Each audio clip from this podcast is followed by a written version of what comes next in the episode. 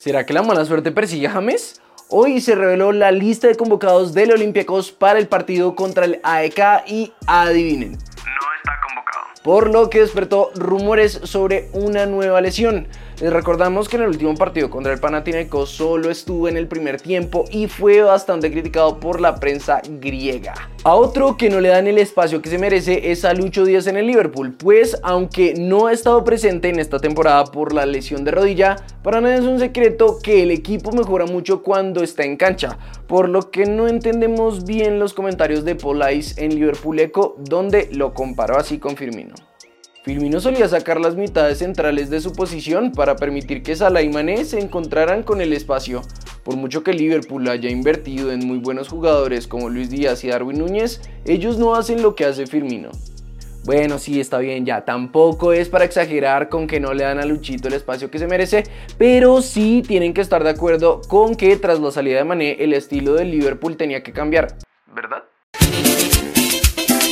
Estos días hemos estado hablando mucho de Mateus Uribe, pero en estos momentos es uno de los nuestros que más está moviendo el mercado en el viejo continente. Ahora desde el diario Yogo afirman que nuestro crack ya rechazó una oferta. Sin embargo, no es de ningún club que les hayamos contado antes, sino del Olympique de Marsella. Se rumorea que además de que no estaban las condiciones, está esperando una llamada de España. Aunque por ahora solo nos queda esperar para saber qué pasa con el futuro de nuestro crack. Pasamos a Brasil, pues John Arias, tras conseguir el título del campeonato carioca, se metió en el 11 ideal del torneo. Y seguramente, gracias a su mentalidad ganadora, ha logrado esto y logrará mucho más. Pues miren sus palabras tras las celebraciones. Hablando muy serio, tienes que pensar que eres el mejor del mundo. Para mí no hay nadie mejor en el mundo que yo. Claramente te enfrentas con jugadores muy buenos. Tengo ídolos. Ahora juego con uno de ellos. Ahora estoy disfrutando de mi momento y tengo total certeza que tengo mucho por dar y hacer aquí en Fluminense. Ojalá que este año consigamos tener más noches así, todo el mundo celebrando.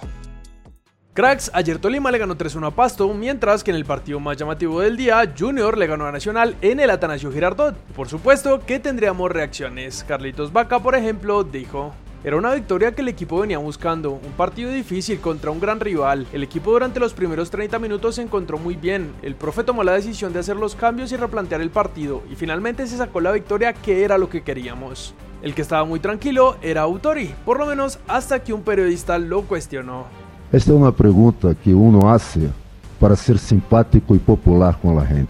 Primeiramente, eu vou perder a tranquilidade porque por um resultado de um partido, homem, mira, vocês são, mira, hacen perguntas e hacen aquilo que a gente quer escutar.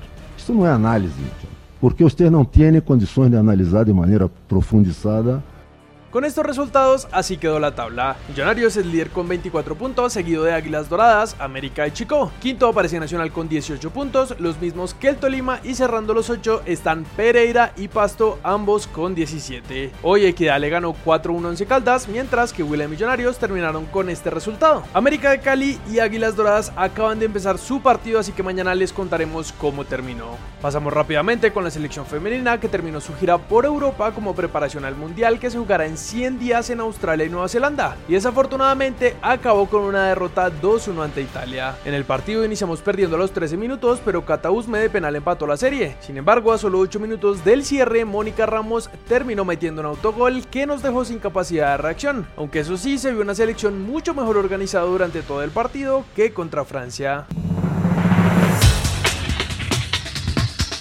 Este fue el gesto de Roger Martínez con un hincha del América que resaltó el club en redes.